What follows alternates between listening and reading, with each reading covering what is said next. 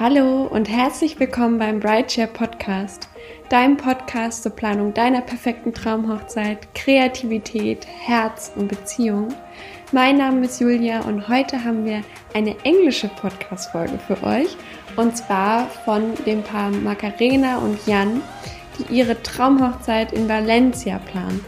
Und ich freue mich sehr über diese Folge, denn sie ist besonders inspirierend für alle, die eine Destination Wedding planen. Daher wünsche ich euch ganz viel Freude beim Zuhören. Auf geht's!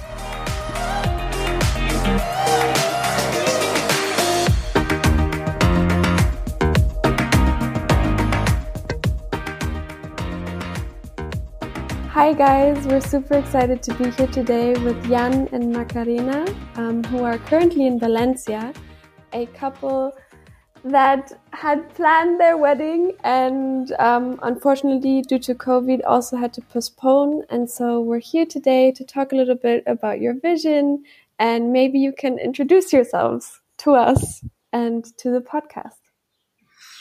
Yeah so um, from my side my name is jan. I'm german. Um, originally located um, from the northern uh, part of germany. And um, yeah, I'm 33 years old. And uh, together, Macarena and me, we used to live in, in Stuttgart for a couple of years. And now we decided to settle over to Spain. So I'm living here since a couple of weeks now. And um, Macarena, would you like to? I'm I'm Macarena. I'm 31 years old, and as Jan says, we were living together in Stuttgart, Germany and I decided to move here one year ago. So I already here two years, and I started to planify the wedding. Yeah, that's amazing. Um, where did you two meet?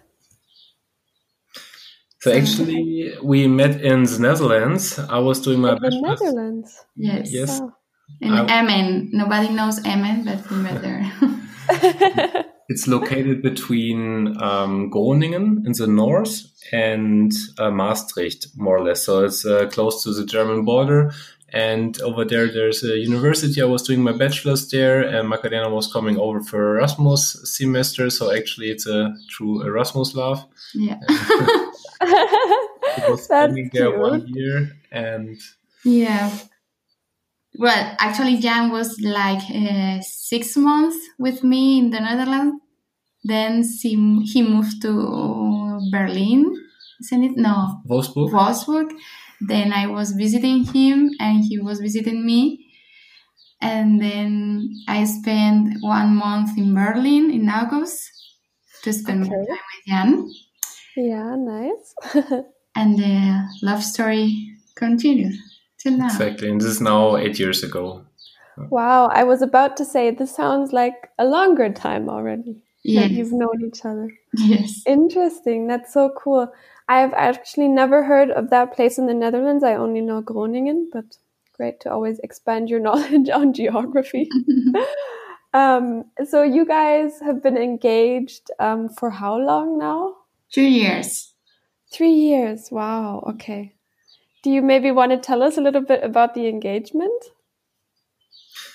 Yeah, so um, actually, Macarena was planning a nice weekend um, back then.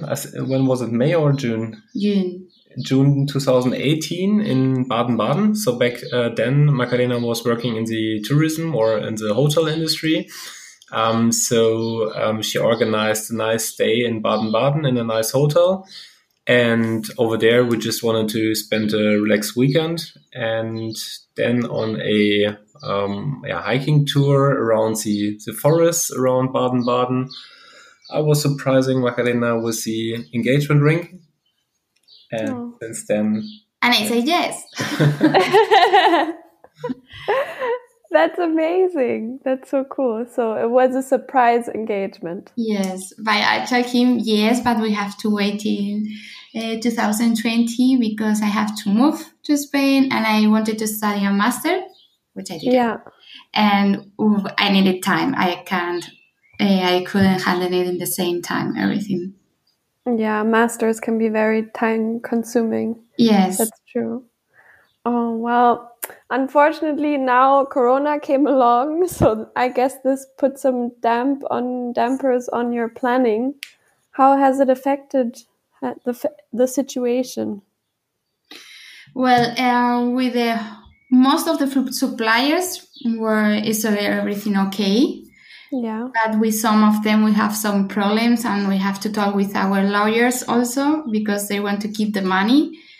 And we have to pay again. And we don't want to pay again because it's not our fault. It's just because of covid. We would like to get married in the next months, but we cannot. It's not our fall. so we are we have some little troubles on it so, so how it works on our side is that um, actually the main supplier he is catering for the location and for for the food etc so um, this is mm-hmm. like the mm-hmm. main part and um, they canceled now all the weddings starting from March, April onwards. Now I think until August they are all cancelled, and our original um, date was um, July twenty eighth, and um, therefore.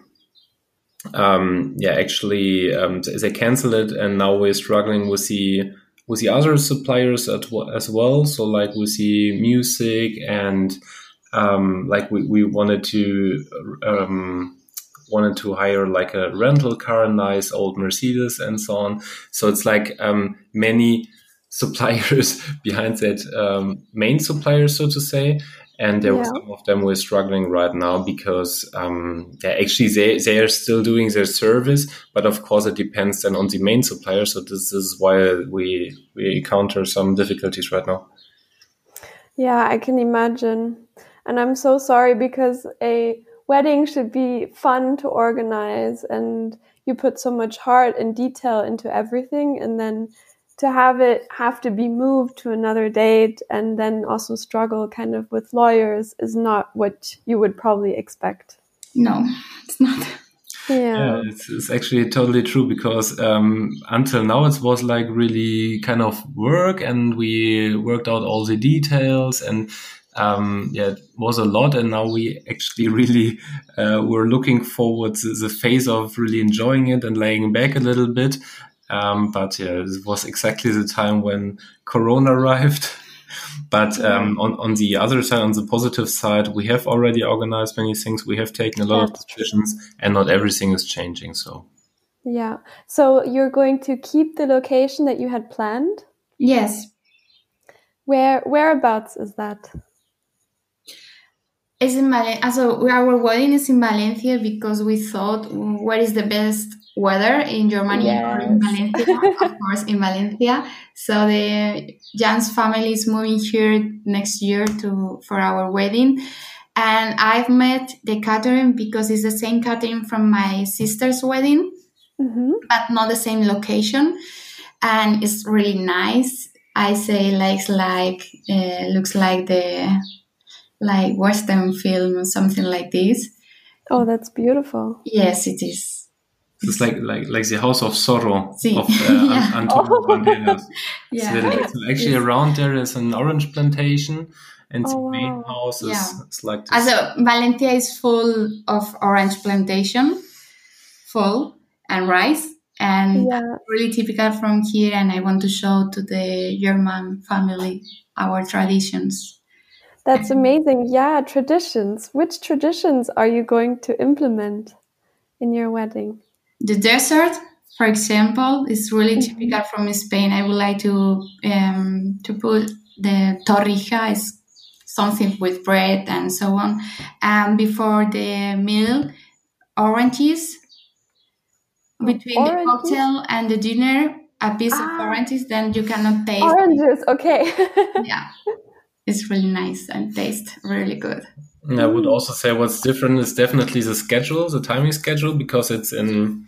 Um, it was planned in summer and would also be next year in August and summer. So um, it's it's quite hot here. So therefore, they're having, for example, the uh, the church service um, later on. So ah, okay. right now it's going to be what was it, quarter to eight, I think, mm-hmm. in the evening, and this is just the service, and then afterwards um, maybe we come to to these details later on. but um, that's fine. You can tell tell about them as soon as you want. Okay, and um, so then, uh, yeah, we are transferred to the location. Basically, there is going to be um, like a um, how you call it a cocktail. So, for example, like in the in the beginning, um, and then the dinner is going to be around midnight. I would say, No, or a 10. little bit, At 10. or yeah, ten or maybe later. And, um, so the party goes until quite late in the morning. So the German part of the celebration really, I think they have to get used to it and uh, kind of uh, sleep in it, get some sleep in advance. But this is definitely, I would say, a difference. Maybe not a tradition, but a difference in in, in customs. Yeah. That is so interesting. I've never heard that um, events like a wedding would be later and even that you have a dinner at 10 p.m. But probably, Jan, as you mentioned, that's because I'm German and that is super, super cool. It's because of the weather. It's really warm Yeah. here. And if you make the wedding soon, Yeah. like uh, 17 p.m., is is really warm. You cannot you cannot handle it. It's, it's really warm for the guests. Yeah, yeah. And also, probably, I don't know, are you wearing, or you can't tell? you can probably not tell because we're talking with Jan. But if it's also, if you're wearing like a traditional gown and maybe that has more, I don't know, volume to it, this for the bride is also too heavy to wear. Yes. Okay. Yeah. It has to be, has to be later in the mm-hmm. day. Super interesting.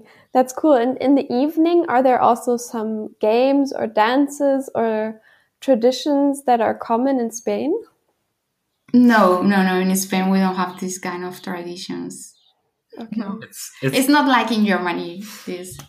it's much less. I would say it's uh, less organized games like we know it from Germany, but it's a lot. Um, for example, during the the dinner, the people are more, let's say, impulsive, and they just stand up and and cheer something. They're just screaming out, Hmm. um, "Please!" The the, the If a couple kiss. Uh, give each other a kiss, and then everybody is cheering, getting up, throwing their their And tissues. count down. One.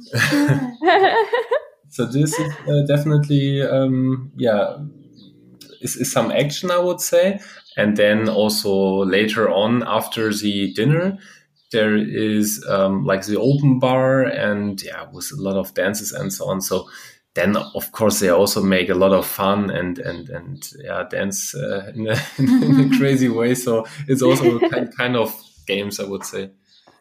That that's really cool. Yeah, I'm personally not a fan of wedding games. I was just wondering if there's anything in like the Spanish tradition, but that, it sounds amazing. Sounds like a very good party. and for the guests, I I think I remember that in Spanish wedding it's common like for the women to wear hats. To wear Um, um, it depends. There is a protocol. okay. During the day, you can wear hats. Mhm. During the evening, you cannot. Uh-huh. During the day, you can you can't wear a long dress. Just if you are the sister or the mother, you can wear it. But if you are not, you cannot wear it. Okay. That's that's interesting. Yeah. And then in the evening it changes. Everyone can wear long dresses. Yes, and short dresses too. And for the guys, is there also a similar protocol? Well, uh, there is, but there is not right now in this century. It's not so common. There is a dress called a chaqué, Mhm. and when the ¿cómo se dice novio? Groom. As a groom, exactly. When the groom wear this chaqué, the friends and brother and the brother-in-law must wear also this chaqué. It's compulsory. Ah. Okay, so that it, it looks the same. Yeah. Okay, that's that's nice. I love it. I would like to wear a hat as a guest to a wedding. cool. So basically, you are planning um, a day which is focused on the evening event Mhm. and have all your guests coming traveling to Valencia. Very inspirational to anyone who wants to plan a destination wedding. What helped you in your planning? Is was there a person or maybe a wedding planner? You already mentioned your sister. Anyone who supported you especially? Well, right now I did everything alone. I'm because I was here alone. Uh, Jan was in in Germany, yeah. but I have a friend, uh, Pilar Red Velvet, who is a wedding planner, and I'm asking her always mm-hmm. for some advices. What can I do? What can I put? When I have to go this place? When I have to pay? When everything? Because she's a friend of my family, and I can ask everything. My sister is helping me to find the perfect dress. and give me some advices. And also my friends told me the my friends who can speak english told me that the day they can help me with the german family speaking with them in english. Oh that's good. Maybe also some online sources also like where you get some inspirations? Mm, by instagram or no instagram just instagram Instagram, yeah. Was it easy for you to find your suppliers, like the photographer, or I mean, you mentioned that catering is also at your location, but the suppliers yes was was easy. I had quite easy. clear my ideas, and I was thinking my whole life in my wedding, so I had my mind. And during this year, my friends were getting married, so I knew most of the photographers, most of the uh, techno music, everything, and I can techno music. That's cool. no, no, it's not really technology. Well, I think ah. it uh, was a false friend. I would say as a translation. yeah, uh, it's like the uh, lights and the yeah. And like ah, okay. The, the, IT systems. No techno music. No, no techno. Well, okay, okay. At the, end, maybe. At the end of the party, we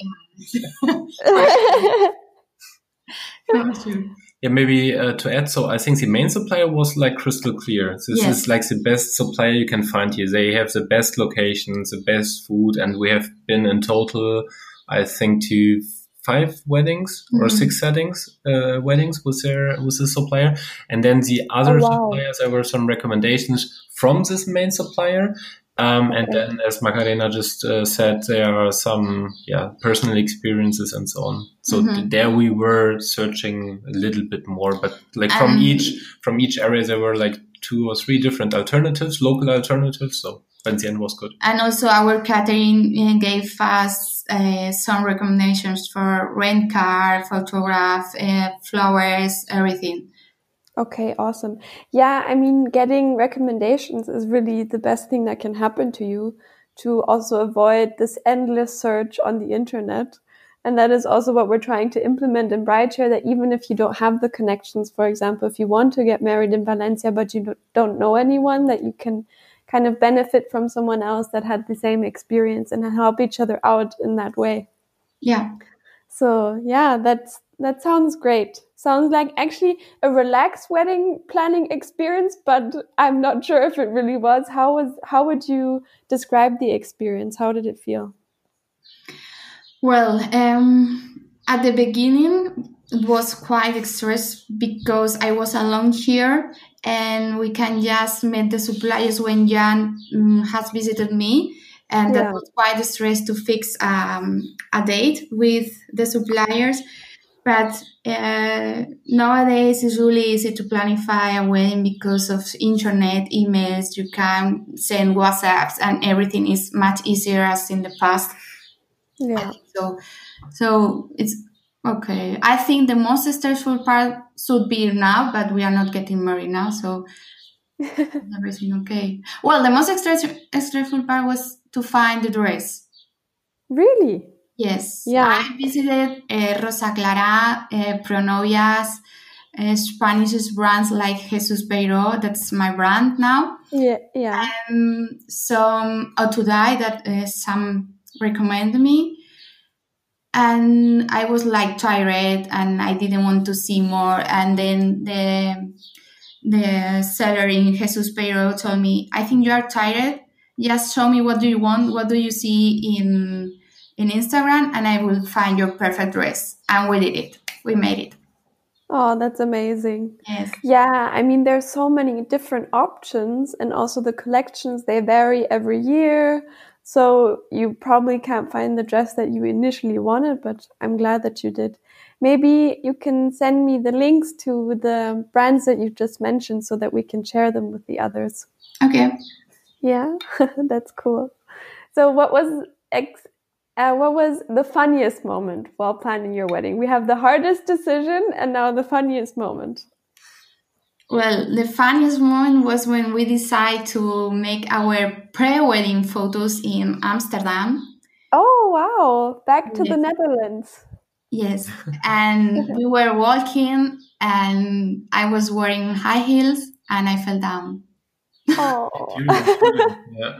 during the shoot. So ac- actually, we were supposed to walk backwards in a relaxed way, so that she was taking some natural photos, and then during the action she fell, I don't care. but she didn't get seriously hurt. So okay, but it was it was a mishap and funny moment. I can imagine. and the people saw me, and I was like, "Everything is okay. Everything is okay." Did the Netherlands also because you guys you mentioned it um, several times now? Did this affect your model or theme or maybe decoration? Yes, well, it's not a model. It's just we when we started to planify with the imitation and everything, we thought uh, maybe it's a good idea to explain our story, our history, uh, till the beginning. Oh, that's nice. Then, as we met in the in the Netherlands, we decided to travel to Amsterdam and spend a really nice weekend together in summer, and, and make the pre photos wedding. Then we are explaining that we with this pre photos wedding, we are explaining that our story has begun in Amsterdam, in the Netherlands. Then, when with our invitation, there is some tulips, and Nice. then and bicycles. and bicycles is there And bicycle. yeah, they are really nice. And then um, we have the next step is to show our people the Mercedes rent car because we want to say we will move to Stuttgart and Jan was working in Mercedes and that's the reason why I moved to Stuttgart. Yeah. And also we want to put some pretzels in the wedding to show my some thing typical German. Yeah, then- German.